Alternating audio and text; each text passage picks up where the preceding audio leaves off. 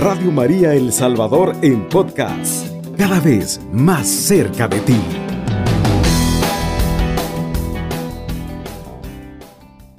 El debate del mundo actual es un debate antropológico. Voy a citar a un autor que recientemente nos ha regalado eh, un libro muy bonito que es bastante, diríamos, acertado para hablar del celibato. Eh, lo titula así, ¿por qué el celibato? Reclamando la paternidad del sacerdote. En uno de los párrafos dice este autor norteamericano de apellido Griffin, dice así, hoy las amenazas doctrinales externas tienden a ser más antropológicas, como la confusión y la disidencia sobre la naturaleza, la dignidad del hombre, la sexualidad, género, el matrimonio y la familia. No son temas doctrinales, por ejemplo, sobre la Santísima Trinidad. No son temas cristológicos como hace 30 años, como pasó en su tiempo, en la década de los 80, en nuestro país, que era un debate más cristológico. En este tiempo, el debate actual gira en torno a estos grandes temas, que son temas precisamente que tienen que ver con la pastoral familiar, en todos sus sentidos. Dice adelante este autor, dice así, en efecto, estas divisiones culturales también están provocando amenazas externas más explícitas contra la Iglesia. ¿En qué sentido? Como los recientes atropellos contra la libertad religiosa y los esfuerzos de los gobiernos seculares por restringir toda actividad religiosa al culto privado. Basta que nosotros veamos las noticias, eh, por ejemplo, cuando se destruyen capillas, se destruyen imágenes, altares, se, profana el Santísimo, etcétera. Eso lo vemos nosotros y no es pocas veces. En los últimos años es una constante que tristemente no se detiene. Debía ser otra la actitud. Y sin embargo, hay cierta, diríamos así, hay ciertos atropellos contra la libertad, especialmente contra la religión católica. Y por otra parte, nosotros vemos que los diferentes gobiernos, eh, que a veces se declaran laicos, restringen toda actividad religiosa al culto privado. ¿Por qué? Porque para los estados seculares es más fácil imponer leyes al margen de la conciencia, que si tienen, por ejemplo, una institución que les hace sentir que no pueden atropellar la libertad de conciencia de las personas. Ese es el caso nuestro, por ejemplo, en el tema de familia, familia, vida, eh, el matrimonio hombre-mujer, son cosas que, vamos a decirlo así, no son cosas negociables, ni son cosas que el Estado puede a su arbitrio hacer o deshacer. O el caso concreto, recientemente vimos algún proyecto que se ha planteado sobre el cambio de nombre o de identidad. Hay cosas que están dadas. ¿Cuáles son las cosas dadas? La naturaleza de la persona, la biología. ¿Eso qué significa? Que nosotros hay una parte nuestra que es dada. No es que nosotros podamos decir, eh, eh, yo nací de este modo, eh, pero yo honestamente no quiero ser de este modo. Hay cosas que se dan, que son dadas a nosotros. Lo que se trata es que hay cosas dadas que hay que aprender a asumir. Y necesitamos como referentes que nos permitan como aprender a ser personas, hombre o mujer. Escuchaba recientemente a un cardenal del Dicasterio de la Cultura y decía él así esta, esta frase muy interesante. Escuchaba varias intervenciones en unos encuentros recientes, decía, nosotros nos movemos de una dialéctica, de categorías dialécticas, cuáles eran hace 30 años. La dialéctica pobre-rico. Eso nosotros lo hemos tocado en este país. Después de ese tiempo, ¿qué queda de esa dialéctica? No queda nada. Los pobres siguen existiendo y la clase alta, dominante, sigue existiendo. con otro rostro, no hay duda, pero sigue existiendo. ¿Hay más justicia en nuestro país? No se han logrado sustancialmente grandes cambios. Hay ciertos cambios, pero esperamos nosotros que fueran más humanos y la persona fuera el centro de la economía. Eso está todavía por verse. Entonces decía este, este cardenal, nosotros pasamos de categorías dialécticas eh, que nacen especialmente en esa ideología marxista y pasamos a categorías, ¿cuáles deben ser las categorías nuestras? Deben ser dialógicas, no dialécticas. Entonces el planteamiento marxista se ha llevado a contraponer al hombre contra la mujer. Y básicamente por el machismo, por ciertos antivalores muy, muy fuertes en nuestra cultura, efectivamente la que gana la guerra es la mujer. Pero la mujer, al vencer, diríamos, en esa, en esa lucha hombre-mujer, ¿qué le pasa a la mujer? No que se enriquezca, se empobrece. Y la mujer no es que salga ganando. Es mayor el trabajo de la mujer que asume los roles típicos de un varón. Eso para nosotros no es un enriquecimiento cultural, es un reduccionismo. Es quitarle la riqueza típica de la diversidad, hombre-mujer. Cuando Dios nos crea, nos crea hombre y mujer. Ese es el proyecto de Dios. Pero el hombre quiere como eh, negar esa realidad y del plano natural quiere pasar al plano cultural. Hay cosas que la naturaleza no se puede negar. Hay muchas cosas. La misma naturaleza grita lo que nosotros debemos de ser. Más aún, ¿dónde está la dignidad de la persona humana, sea católica o no? Está en su naturaleza más profunda. En cuanto ha sido creado a imagen y semejanza de Dios. Eso es innegociable. Y eso es válido para cualquier cultura, cualquier tiempo, para cualquier eh, eh, país. Pero en este tiempo el mundo desarrollado, entre comillas, propugna esta dialéctica. La dialéctica es la lucha, la contraposición, la antítesis. No se trata de contraponer. La pastoral familiar nos enseña que se trata de complementariedad, de reciprocidad, de comunión. Nosotros no nos ha creado Dios para destruirnos para aniquilar al otro que es diverso a mí. El Señor nos ha creado para ser uno. La Iglesia Católica es un misterio de comunión. Por eso esta pastoral se habla, se llama pastoral familiar de comunión. La iglesia no es una iglesia si es usa las categorías dialécticas. Tristemente se han usado. Y eso no ha resuelto nada lo que está por estrenar y que todavía los agentes de pastoral debemos como conocer es a dialogar, es a comunicarnos, es a descubrir la verdad que el hermano que piensa diferente a mí me puede dar. O para el caso, las lenguas de las mujeres del hombre son lenguas o idiomas distintos. La mujer tiene una forma de ser diferente a la del hombre. Dos modos de ser que son complementarios, no son dialécticos opuestos. Eso ya es interesante que nos demos cuenta que ese es el gran tema en el tiempo nuestro. Entonces, estas cápsulas, ¿por qué son importantes? La guerra actual no es una guerra nuclear, hermanos. Es cierto que una guerra nuclear, voy a decirlo así, es triste, ¿verdad? Que los hombres, los varones, armemos la guerra. El hombre le gusta es así, es un tipo Rambo. Pero el hombre debe aprender a ser un hombre de diálogo, de comunión. Obviamente cuando uno escucha las dos partes, no solamente escucha una parte, uno se da cuenta que tristemente se utiliza la mentira, el engaño, y hay una lucha de poder innegable. El Papa Francisco, ¿qué quiere? No, se, no quiere eso, quiere una capacidad de poder al centro a la persona por encima de los intereses particulares de las grandes potencias. Eso es una realidad. Pero para eso no se trata de ver al otro como enemigo. Hay que aprenderlo a ver como mi hermano. Eso es diferente. Por eso dice el Papa, fratelli tutti.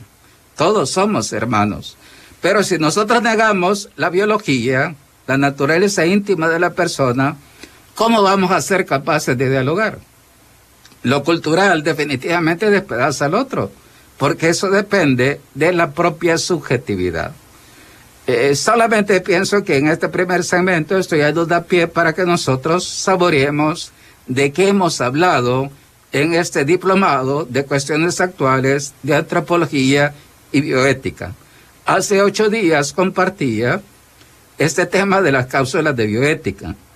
Hoy quería compartir estas cápsulas que son como claves de antropología. Recuerde, el debate actual no es de otro tipo es un debate antropológico. Esa es la lucha que la iglesia debe librar en este tiempo. Y es una lucha dialógica, no es dialéctica. Bien, vamos entonces a hacer una primera pausa musical.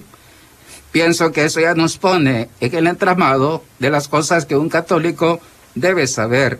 Usted que nos escuche en cualquier parte del mundo, este es realmente lo que un católico debe entender y saber defender. Vamos a hacer una primera pausa musical y al volver vamos a abordar las perspectivas que nos abren la experiencia de este diplomado que acabamos de vivir a nivel nacional. Estás escuchando Radio María El Salvador, una radio cristiana, mariana y misionera.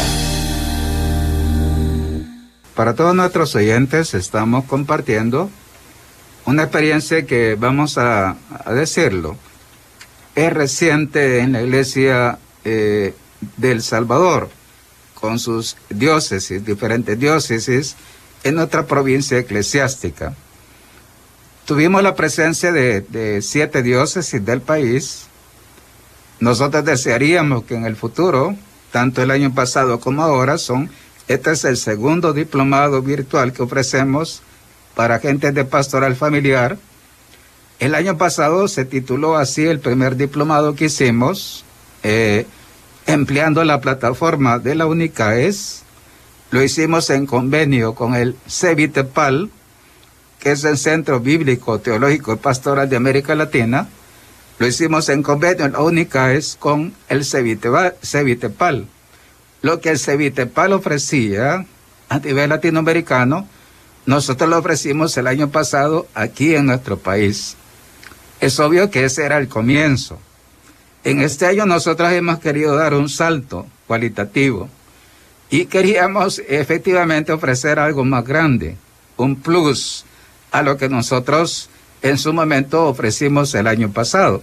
Obviamente el año pasado era un material ofrecido por el Cevitepal en un 90-95%.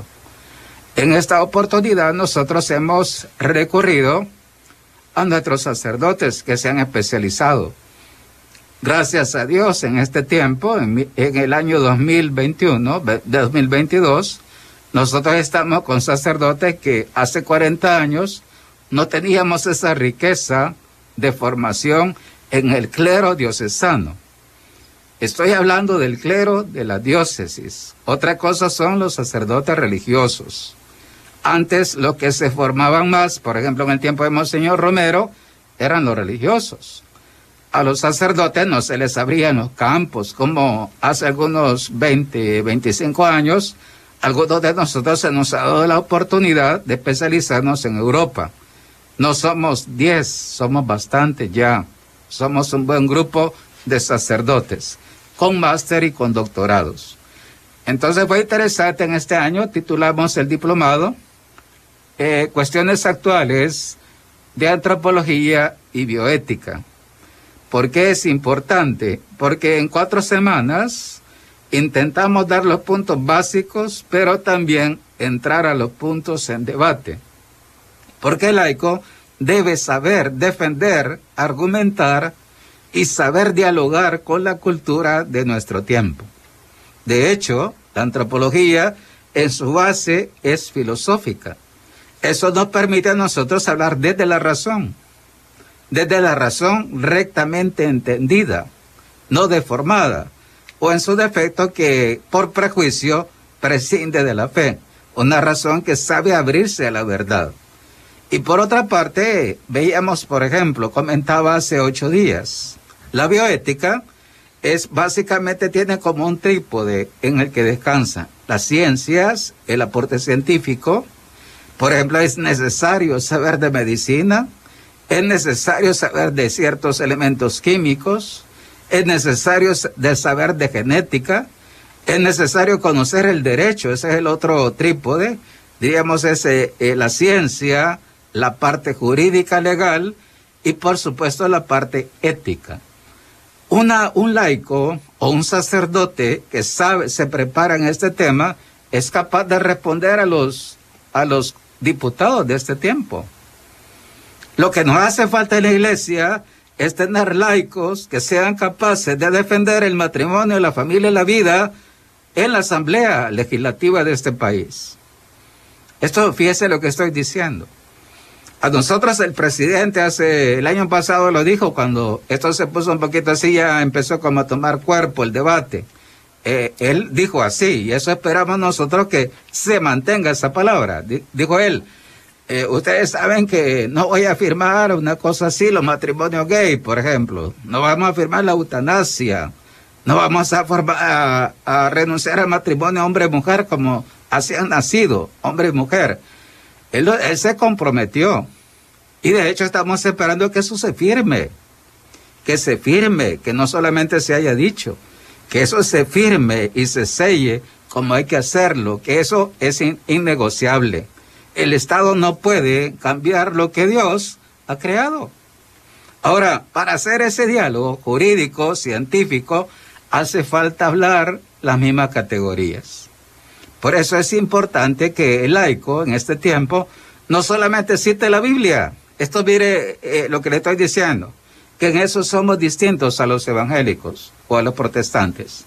El católico tiene más recursos para saber argumentar y que un constitucionalista, por ejemplo, no lo, no lo como que lo menosprecie, diga, ah, esto ya va sacando el dato bíblico, eso ya no me interesa no, es, no eres capaz de entender nuestro lenguaje. Se trata de entrar por las categorías seculares y saber defender nuestra propia fe sin negociar.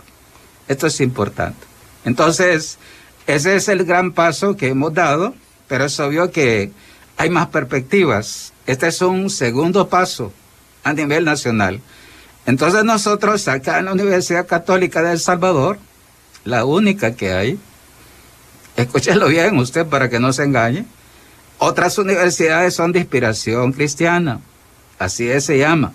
La Universidad Católica como tal hay una en el país y que es de la Conferencia Episcopal de El Salvador. Esa es la UNICAES. Esto es bueno que lo escuche.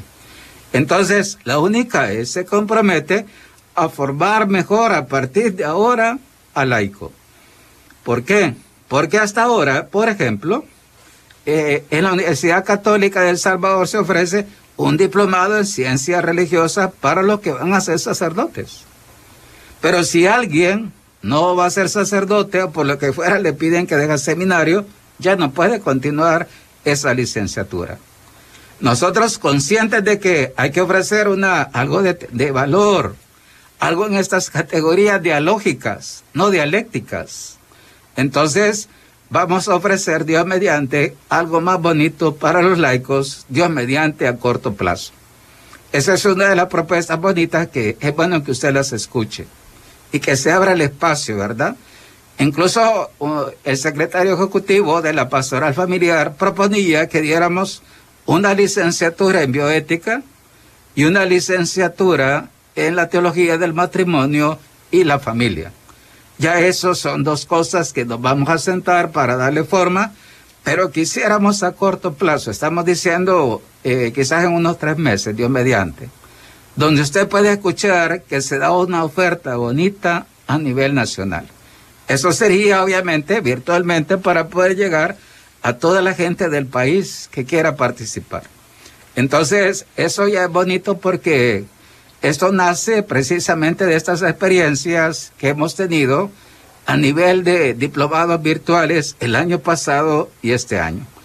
Esto es interesante. Nosotros el próximo año 23 tenemos en mente dar también otro diplomado, más o menos por esta fecha, Eh, el pasado diplomado fue del 31 de enero al 25 de febrero. Entonces, más o menos el próximo año estaríamos hablando de otro diplomado.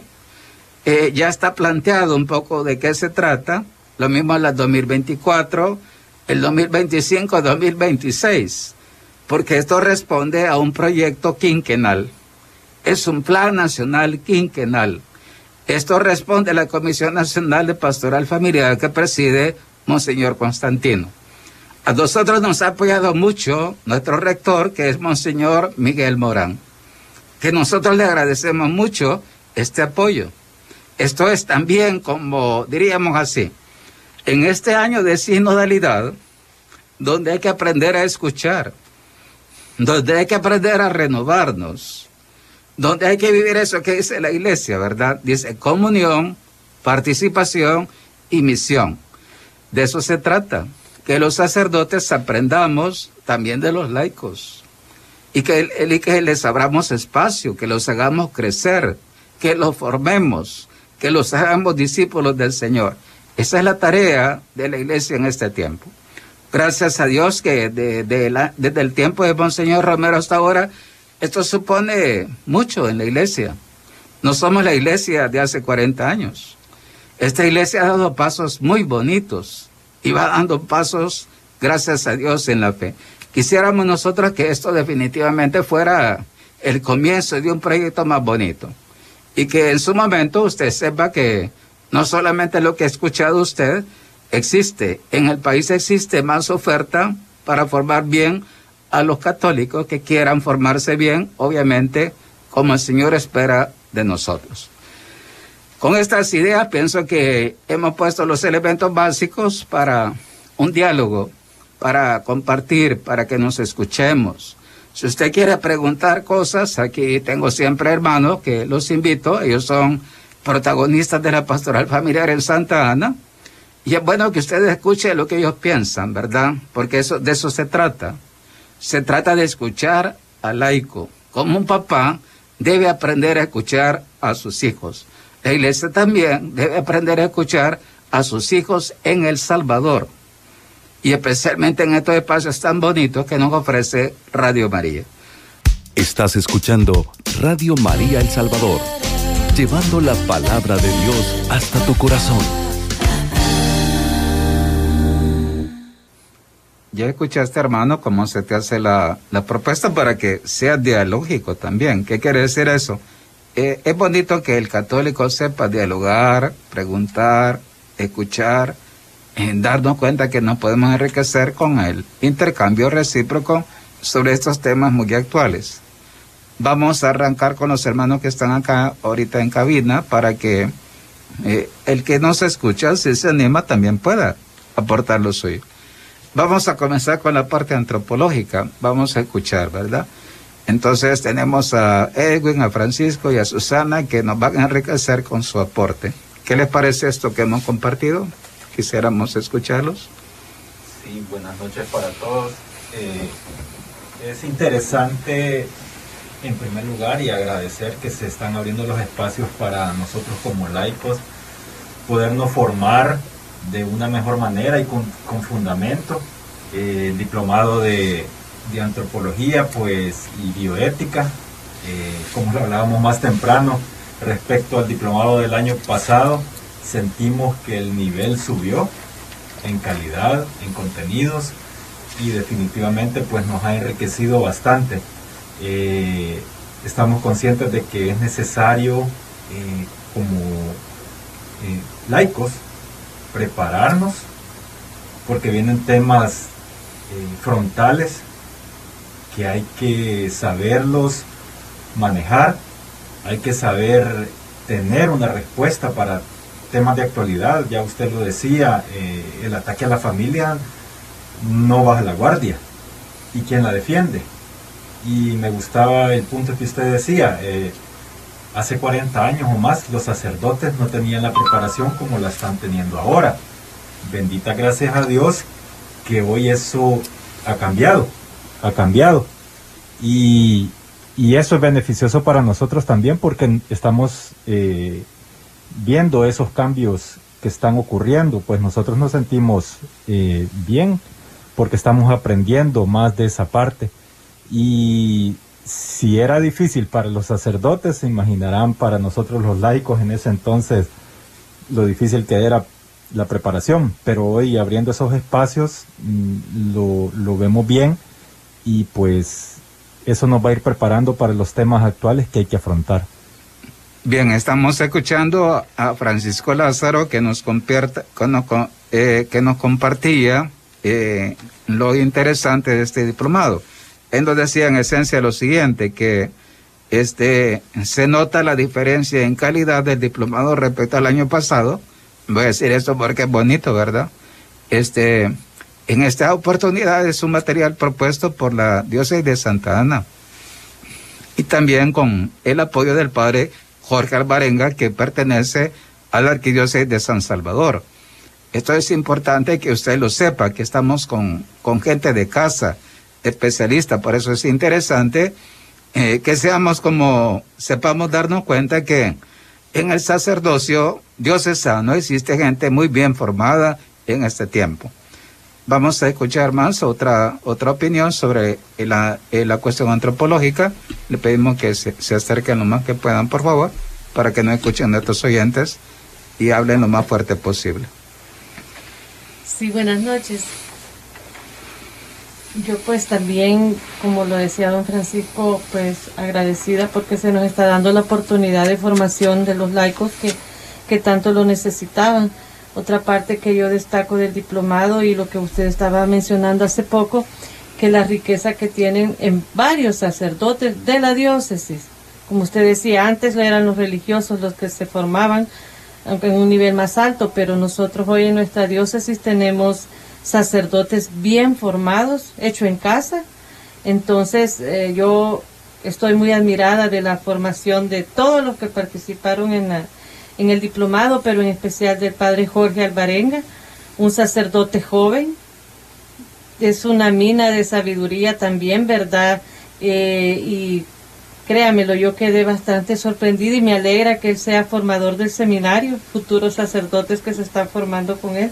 Esto es muy importante porque nosotros podemos tener como laicos este, necesidad de formación, pero si los sacerdotes, nuestros párrocos, no nos, no nos motivan a eso, pues es bien difícil y sabemos que la familia es lo más importante ahorita. Nosotros si formamos bien la familia, pues también ahí está el futuro de la política, de los futuros sacerdotes de nuestro país. Así que pues sí, es muy bonito esta formación, pero pedir, ¿verdad?, que cada sacerdote acompañe a nuestros equipos, a todos los que nos formamos, que continúen ellos esa labor en sus parroquias, porque sabemos que era un nivel muy alto, como lo decía don Francisco, y a veces nosotros como laicos no todos tenemos esa capacidad de captar todo o la esencia, entonces necesitamos de que nuestro párroco, el que nos ha motivado a formar parte de este diplomado, pues nos acompañe, porque al igual que nosotros, ellos también pues necesitan formación, porque la familia somos las que estamos sosteniendo en estos momentos la iglesia, y una familia por, con problemas, sin nada de formación, pues creo que no tenemos mucho futuro. Así que pues yo eh, sí motivo mucho a que también nuestros párrocos nos acompañen en ese proceso de formación y no quedarnos solo como laicos con lo que vivimos ese diplomado. Decirlo para nuestros oyentes también que eh, el Papa Francisco, especialmente con Amor y Leticia, destacaba esa parte que es necesario que los sacerdotes, los religiosos, adquiramos una formación más especializada, precisamente porque son temas de punta. Y son temas, voy a decirlo así, por ejemplo, en el foro interno, en la confesión, en la dirección espiritual. No basta solamente la luz de la ética.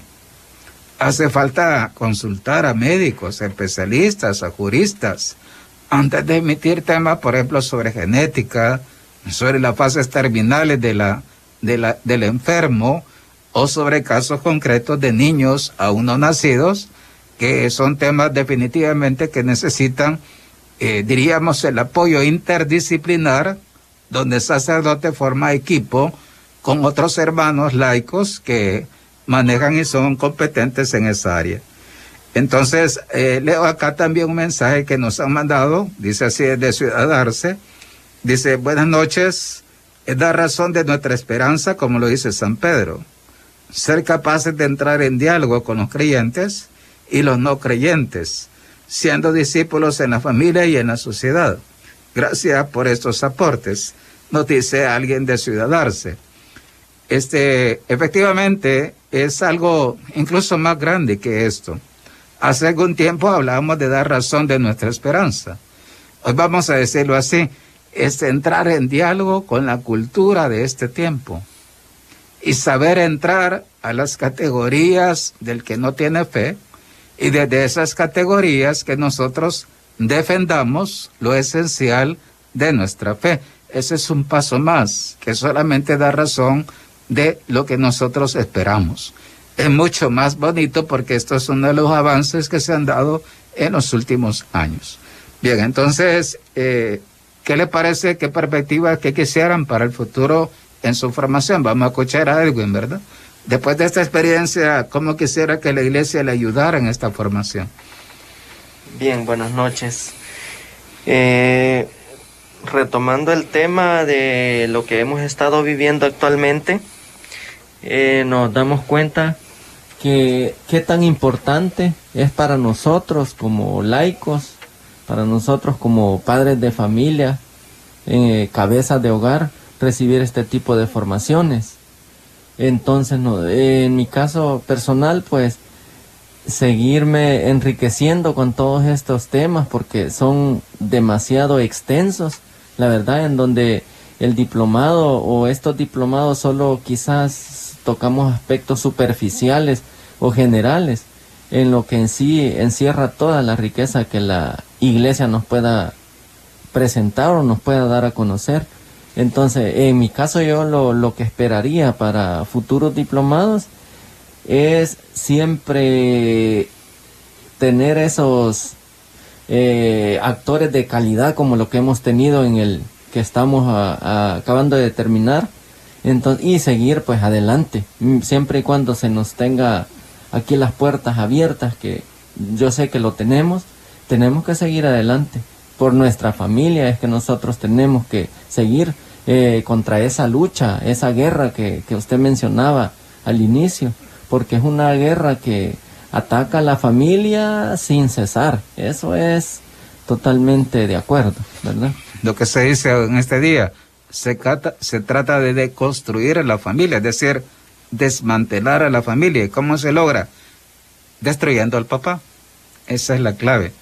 Como el papá ha sido machista, patriarcal, egoísta, claro, cuando eso se, se agarra en el sentido dialéctico, se acaba con el papá. De hecho, hoy se habla así, se dice el varón perdido, como que la cultura occidental ha perdido el gran protagonismo del hombre del hombre y después del papá y después del papá que es fecundo. Esto es importante decirlo. Quizás para precisar un poquito lo de Edwin, decir lo siguiente. Hemos visto la punta del iceberg. Para que usted lo capte.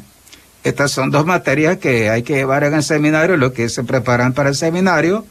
Este, cada materia supone 60 horas clase, por lo menos. Cada materia. Nosotros hemos dado aproximadamente unas, eh, diríamos así, unas 15 horas o 20 horas de cada materia.